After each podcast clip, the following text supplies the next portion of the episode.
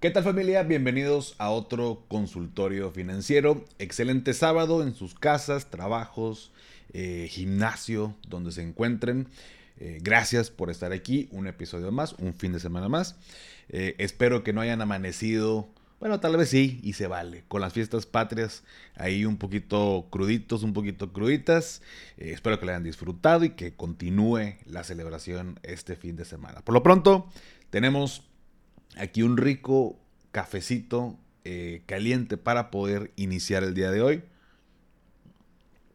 con el episodio y cinco preguntas que eh, por ahí me hicieron llegar a través de redes sociales y también a través del grupo de Telegram. Este próximo lunes, ya eh, pasado mañana, se va a estrenar el episodio con una entrevista que hice a Carlos Marmolejo, quien es CEO de Finsus, esta aplicación que nos permite invertir, que actualmente nos está dando eh, buenas tasas de rendimiento. Y lo menciono porque justo es por eso que anda ahí como en redes y, en grupos y todo el mundo habla de, de esta plataforma. Bueno, tuve la oportunidad de hacerlo, así que espéralo este próximo lunes. Y te lo menciono porque durante la semana o el día que iba a grabar, que, fue ahora el, miércoles, en el grupo de Telegram les puse a todos de que, oigan, voy a hacer esta entrevista. Si quieren preguntarle algo al CEO de Finsus, es el momento y yo se las pregunto la entrevista. Entonces, por ahí cinco o seis personas me mandaron sus preguntas. Eh, en su totalidad fueron contestadas por el CEO. Así que, si no estás en el grupo de Telegram, únete porque ese tipo de cosas son las que pongo por allá. De pronto no lo hago en, Instagram o en TikTok, que es más como el tema del videíto, que el, contenido y toda esta parte. Pero ya la platiquita, la discusión o inclusive estas eh, primicias de episodio que bueno, pues nadie más se entera más que ahí en el grupo que tenemos en la comunidad de Finanzas y Café. Así que te voy a dejar la liga en la descripción porque ahí también me puedes enviar tus dudas para estos episodios. Pero bueno, vamos a iniciar de lleno con dos preguntas de mi estimado Antonio y me dice, Paco, bueno, tengo dos preguntas. La primera es, tengo dos afores por alguna razón. ¿Cómo las puedo unir? Ok. Primero que nada, mi estimado Antonio, eh, cada persona tenemos o deberíamos tener solo un afore, pero no sé si es tu situación.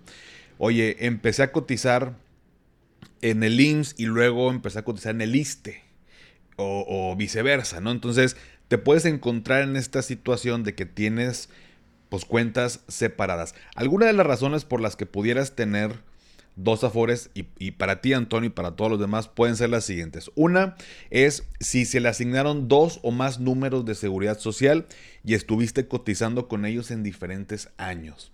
La segunda es que una persona que se encuentra cotizando en el ISTE pero anteriormente tuvo una cuenta individual por estar dado de alta en el IMSS. O tercero, si el trabajador tiene dos, dos CURP para acabar pronto. Entonces, en esos casos sí es bien importante, bien, bien importante que unifiquemos esas cuentas, porque si no se va a hacer un show ya llegada la edad de retiro y de verdad, aunque se pueda resolver, pues ya son etapas donde ni tiempo, ni energía, ni ganas, ni o sea, eh, em, y, ya necesitamos también eh, resolver la parte del dinero. Entonces, la situación, o perdóname, la solución eh, más sencilla, bueno, es que te acerques con tu Afore que lleva tu cuenta individual. no sé, bueno, en este caso son, si son diferentes, ve con la, entre comillas, con esta principal, se puede hacer el trámite de unificación. Te van a pedir ciertos requisitos, que tu identificación, que tu CURP, que todo esto más. Va a depender en qué situación de las que te mencioné te encuentres, mi estimado Antonio, pero sí se puede unificar directamente. Eh, puedes revisarlo con eh, tu Afore, con, digamos con la, con la que ahorita, si estás haciendo un trabajo y soy esta Afore es la que tenemos aquí o que me asignaron, pues está trabajando y todo. Ahí puedes pedir que se haga esta unificación y ya va a depender de cuál es tu situación en particular, son los requisitos y los trámites que tienes que hacer. Pero qué bueno que lo preguntas porque sí es, sí es importante que lo hagas. Segunda, eh, si alguien ya no trabaja pero quiere hacer uso del Infonavit, ¿cómo es el proceso y si conviene o no? Pues mira, la, la, respuesta rápida, Antonio, es sí, sí se puede hacer. Por supuesto, tuviste que haber cotizado en algún momento de manera formal ante el Infonavit. Eh, eh, y pues contar con ahorros, ¿no? Con, contar con dinero en la subcuenta de vivienda. Ahora, me eché un clavado en esta parte y la verdad es que va a depender, o sea, si conviene o no. Vaya, la primera eh, parte de la pregunta es si se puede, la respuesta es sí. La segunda, ¿conviene? Em, pues mira, va, a depender pues de las tasas de interés que, que, te ofrezcan. Por aquí me eché un clavado, te decía, y, viene que del total del crédito autorizado, el banco te va a financiar un 70% y el Infonavit el 30% restante. Habría que ver bajo esa combinación y las tasas de interés que te puedan ofrecer y también el Infonavit que va de acuerdo al salario que estoy percibiendo y puede ser por ahí del 3% hasta el 10.45%. Y creo que en promedio estaban otorgando por ahí el 8%, ¿no? Pues va a depender de qué tasa me ofrezcan, qué monto requieres, eh, bajo esta división de, eh, de, porcentajes, bueno, si es bueno o no. Eso va a depender ya muy, en caso muy particular. Eh, no, no podría darte una respuesta definitiva o muy tajante porque la realidad es que no funciona así. Pero al menos puedes tener la certeza de que, aunque no esté trabajando, puedo hacer uso del, crédito. Pues al final, como quiera, el banco no te va a financiar el 100%, pero bajo este esquema puedes revisarlo. Eh, ya la verdad del proceso de cómo, sea, el paso a paso con el Infonavit, sinceramente no lo sé. Ahí te recomendaría acercarte con, un especialista, con un experto en el tema. Em, pero, pero bueno, sí se, puede, sí se puede hacer esta parte y financieramente hablando, pues tendríamos que revisar bajo, con la información que te puedan otorgar, pues si es conveniente, si es conveniente o no. ¿Sale? Entonces, mucho depende de, las tasas o el, costo total del, financiamiento. Pero bueno, eh, fueron las, esas fueron las preguntas de mi estimado Antonio. La segunda, Roberto, me pregunta qué efecto tiene sobre los fondos de inversión de deuda, si es que lo hay, que los bonos a 10 años hayan tenido una subida de eh, 0.22 puntos porcentuales. Bueno, esto fue un tema eh, justo de la semana ah, eh, pasada y la, o sea, perdóname, la antepasada y, y, esta que acaba de correr. Eh, donde, pues, eh, derivado de, la presentación de este paquete económico 2024, pues digamos que los, eh, los mercados reaccionaron, ¿no? Y, por ahí el tema de los bonos, pues aumentó el porcentaje. La verdad, mi estimado Roberto, pues así han subido, bajado tasas también cuando dentro de un fondo de inversión, pues tienen instrumentos de renta fija como CETES, eh, pagarés, toda esta parte, o sea, que son renta fija pues suben, bajan, pues el impacto, o sea, si lo que quieres saber si es algo, hay algo negativo, pues la realidad es que no. Eh, digamos, o, resumamos esto como un tipo de reacción ante la información presentada, pero pues no hay nada, no sé, o si quieres platícame por el grupo, no sé si exista una preocupación de tu parte de que haya un impacto negativo, la respuesta es no. Em, básicamente fue derivado de, de todo esto. Número 3. Eh, esta no, bueno, varias personas me hicieron derivado también de un video que subí.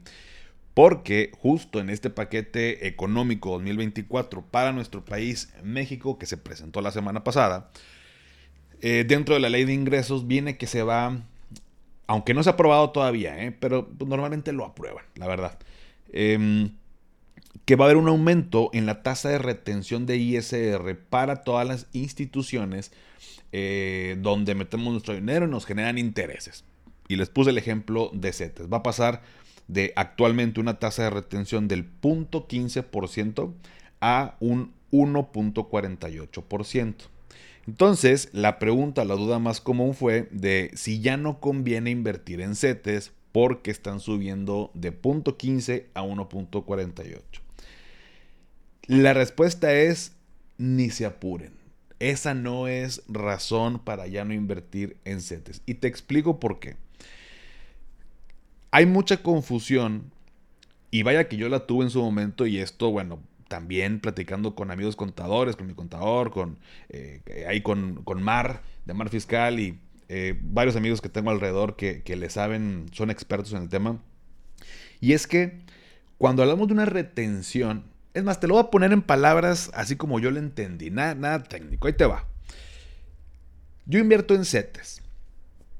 Em, y suponte que en el año 2023, pues no sé, en noviembre se vencieron mis CETES. Entonces, retiro mi dinero. Entonces, cuando yo retiro mi dinero, porque ya se venció mis CETES, pues yo invertí un capital y me generó un rendimiento, una ganancia. Voy a hablar números al aire para explicarte lo más sencillo. Invertí 10 mil pesos y voy a retirar 11 mil. Me gané mil pesos. Entonces, retiro los 11. Eh, cuando yo retiro mi dinero, la plataforma en automático me hace la retención. Que vamos a suponer que, que, ya está el 1.48, ¿no? Entonces, desde que invertí 10 mil pesos ya me retuvo 148 pesos, que es el 1.48% de 10 mil. Hasta aquí vamos bien. Entonces dices, oye, güey, pero ¿por qué me retienen del total que invertí si pues, debería ser nada más de los intereses eh, realmente obtenidos. Va para allá. Así pasa, ¿no? Así es. Me retienen sobre el monto total eh, que yo invertí. Entonces yo saco mi dinero, pero esa retención se le dice que es una retención provisional, no definitiva. ¿Qué significa? Que el SAT me dice, em, te voy a retener, o, la plataforma CETES Directo te va a retener esa lana, pero cuando hagas tu declaración anual del ejercicio 2023, ahí nos hacemos garras, ¿no? Ahí nos hacemos cuentas. Si te debo, tú me debes. Por lo pronto, te va a retener. Entonces, termina el año, llega diciembre, termina el año, eh, pasamos ya por ahí de marzo a abril que nos toca hacer la declaración anual. Ahora sí. ¿Qué va a pasar? Uno paga impuestos, como tú ya lo sabes, sobre los ingresos obtenidos. A esos ingresos hay que deducirle pues los gastos que hacemos deducibles, vaga la redundancia, que hacemos un PPR, que si todas las deducciones este, personales y, autorizadas que tenemos. Y ya de ahí del, restante, bueno, pues sobre eso eh, te voy a calcular el impuesto, sobre lo que de tus ingresos menos todo lo que eh, deduces, ¿no? Entonces vamos a suponer que, oye, pues te tocan eh, a pagar de impuestos, ya, de lo que quedó te calculan y pues tu ISR es del 30%. Cada quien tiene un IS, paga un ISR diferente, si no lo sabías, ya lo sabes, depende de tu ingreso. Entonces, imagínate que resulta que tienes impuestos a pagar. Y te dice el SAT, oye, pues haciendo tu declaración, pues resulta que eh, me debes 1.148 pesos de impuestos. Estoy haciendo el ejercicio fácil inventando números. ¿eh? El SAT me dice, me debes 1.148 pesos. Y yo, yo le digo, oye, espérame, pero yo ya te, o sea, a mí me retuviste de CETES 148 pesos, entonces digamos que yo traigo ahí un colchoncito que, que, que, ya me retuviste. Entonces el SAT me dice, ah, perfecto, ok, eso ya te lo, te lo retuve, bueno, de los 1148, quítale lo que te retuve de CETES, eh, este, mil, eh, los 148, entonces ya nada más me debes mil pesos. Esta, así funciona el tema de la retención provisional. Digamos que estoy adelantándome al pago de impuestos en la declaración. E o inclusive, si, si tengo a favor, pues es totalmente lo, lo, contrario. O sea, aquí estoy haciendo el ejemplo como si yo tengo que pagar impuestos, entonces le resto lo que ya me, lo que ya me retuvieron. Entonces al final cuando la gente dice, oye, ¿qué no se supone que los impuestos me cobran sobre los intereses obtenidos de CETES? La respuesta es sí. O sea, cuando se hace la declaración, yo le digo, bajo la constancia que me expide CETES directo, yo le digo, oye, invertí 10 y gané 1000. ¿No? Entonces, esos 1000, que son los intereses que yo gané, la ganancia que obtuve de CETES, se suman a los ingresos anuales que yo obtuve por mi trabajo. Entonces, de ahí que sale el cálculo del, ISR, pero lo que me retuvieron es, digamos que un colchoncito que yo vengo arrastrando de, de, que ya me retuvieron, que si me sale a pagar, eso se lo descuentan también al pago de impuestos. No sé si me expliqué con este ejemplo o te revolví un poquito más. Eh, para la fecha en que estoy grabando este episodio, no he hecho este video explicándolo. Eh, en teoría, Hoy, hoy, bueno, hoy no es sábado en realidad, no estoy grabando, no lo grabo el mismo día que lo subo. Eh, tú lo estás escuchando el sábado. Em, pero durante la semana tuve que haber subido este video explicándolo, así que chécate Instagram, TikTok, ahí subí el video porque seguramente ya hice una curaduría un poco más aterrizada de, esta información. Ahorita te estoy sacando el ejemplo así como eh, al aire, como lo estoy pensando, pero más concretamente ahí. Entonces, resumiendo el punto, conviene, ya no conviene invertir en CETES porque sube esa tasa. La verdad es que no tiene absolutamente nada que ver. Al final nos vamos a hacer garras en la anual con, con, el SAT. Eh, y simplemente lo que, lo que está pasando es que en vez de que me retengan un poquito, me van a retener más. Entonces voy a traer un colchoncito un poquito mayor. Para cuando, si me toca pagar o si me devuelven impuestos. No te preocupes eh, por, esa, por esa parte. Existe mucha confusión. Espero haberme explicado con este ejemplo. Si no, chéquete ese video. Y si no, volvemos a hacer eh, un ejemplo o, explicamos un poquito más detallado. Eh, pero bueno, no sé. a veces siento como que no explico bien, la, o sea, que no me quedo a gusto con la explicación, por más que trato de, hacerlo, pero te prometo que lo voy a estructurar en este video que ya se tuvo que haber subido el jueves o el viernes. Eh, chécalo en mi cuenta. Pero bueno, la cuarta pregunta. Bueno, perdóname, antes de pasar a la cuarta. La tercera, el resumen es, ¿conviene mentir en CETES? Sí, sigue conviniendo, son tasas todavía atractivas, van a bajar eventualmente, puedes aprovechar, no importando si sube la tasa de retención. Esa es la, a lo que quiero llegar. No te preocupes por esa, por esa parte. Pero bueno, número cuatro. Sohoichi dice, eh, he visto mucho el tema del trading en redes sociales. Pregunta, ¿es legal en México? ¿Y qué nos puedes decir de este tipo de inversiones? Mira, el trading sí es legal. Algunas plataformas no. Yo no hago trading, no sugiero que hagan trading. Em, hay mucho, o sea, el trading es, es, algo que existe, es algo legal, pero no como nos lo venden en las redes sociales. He hablado ya mucho sobre, sobre el tema en diferentes episodios. No les sugiero que hagan trading. Hacer trading requiere años de práctica, de entrenamiento. Em, aún y que tengas el conocimiento, eh, te puede ir mal en alguna transacción. Los mejores traders del mundo que no son los de redes sociales que te dicen que dos aplicaciones y que la plataforma cero, eh, aún así pierden de pronto millones de dólares y luego se recuperan, pero es su trabajo y lo van haciendo. Entonces, em, no, ni el tiempo eh, que le inviertes en, en practicar que como quiera, o sea, es alto riesgo el tema del, trading. Tienes que estar todo el día dedicándote a eso, toda, esa raza que, eh, no hombre, en 10 minutos, en, no hombre, la hacen menos, en 3 minutos ganamos 20 dólares, ¿no? Entonces imagínate que, güey, es una cosa de no acabar. Eh, todo esto de, del Evo Movement, del IM Mastery Academy, del Smart Business Corp, todo el güey que anda por ahí, el Germán Castelo, todo eso es un eh, esquema piramidal, Ponzi, fraude, estafa, no está regulado. Te mandan las regulaciones que, estamos regulados en Belice. A mí qué chingados que esté regulado en Belice. O sea, y en 10 países, entre ellos Reino Unido. Me vale madre que esté regulado en Reino Unido. Que, o sea, eh, perdóname porque este tema me, me, este, me prende un poquito, este, porque mucha gente pierde mucho dinero. Yo estoy de este lado y me llegan varios casos que luego no los comento también porque me lo comentan, me lo platican a mí. Algunos sí me dejan contarlo, otros no. Y respeto su decisión porque, bueno, pues a veces pues nos da pena decir que la regamos, ¿no? Que, oye, perdí mucho dinero y... Entonces, em, pero varios casos de personas que, Paco, es que pues ya no me regresaron mi dinero, este, pasó esto, perdí todo, ¿con quién puedo reclamar? Con... Y todas que te acabo de mencionar, todas son una estafa. Por más que me digas, me demuestres, no son buena opción. Em, todo eso del trading no te lo sugiero.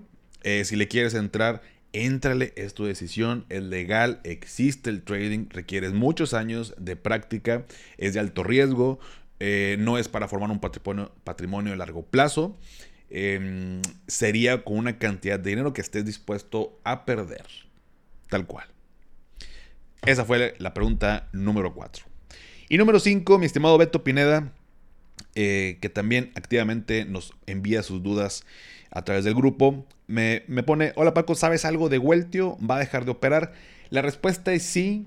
Fíjate que la semana pasada, si mal no recuerdo, por ahí me llegó también correo. Eh, que pues Weltio desafortunadamente ya no va a seguir operando. La competencia al, parecer pues, eh, pues está muy dura. Hemos visto varias plataformas que podemos invertir y pues como que ahora, ahora tenemos tan padre acceso a, la inversión y a mover nuestro dinero que ahora tenemos esta, esta pasarela de plataformas de diferentes opciones. Eh, a mí me gustaba mucho Weltio por, por el tema de la cuenta en dólares y que no había costo en las transacciones. Em, y bueno, eh, al final eh, dieron la opción de poder dejar las posiciones. En automático te abrían la cuenta en Alpaca, que está en Estados Unidos, que es muy conocido. O bien que tú lo retires y hacer con tu lana lo, que tú quieras. Al final, en mi caso, yo decidí retirar mi posición. y, me, y lo mandé por lo pronto a GBM en lo que busco algo parecido. Eh, y pues bueno, desafortunadamente eh, les, pasó esto derivado de, la competencia. Siento que estaba muy bien, muy padre la, plataforma en crecimiento, pero pues justo eh, el, modelo de negocio, y como lo platicaron en el episodio hace un año por ahí, em, el modelo de negocio se basaba en el volumen de clientes o de cuentas activas. Eh, por lo menos sacrificaban mucho esta parte del, margen. Le tiraban a tener una gran cantidad de personas para poder eh, dar estos beneficios. Pues al final, eh, pues yo creo que la, competencia está muy fuerte en México. Pues al final como usuarios nos conviene que haya mucha competencia justo para que nos ofrezcan mejores, mejores plataformas.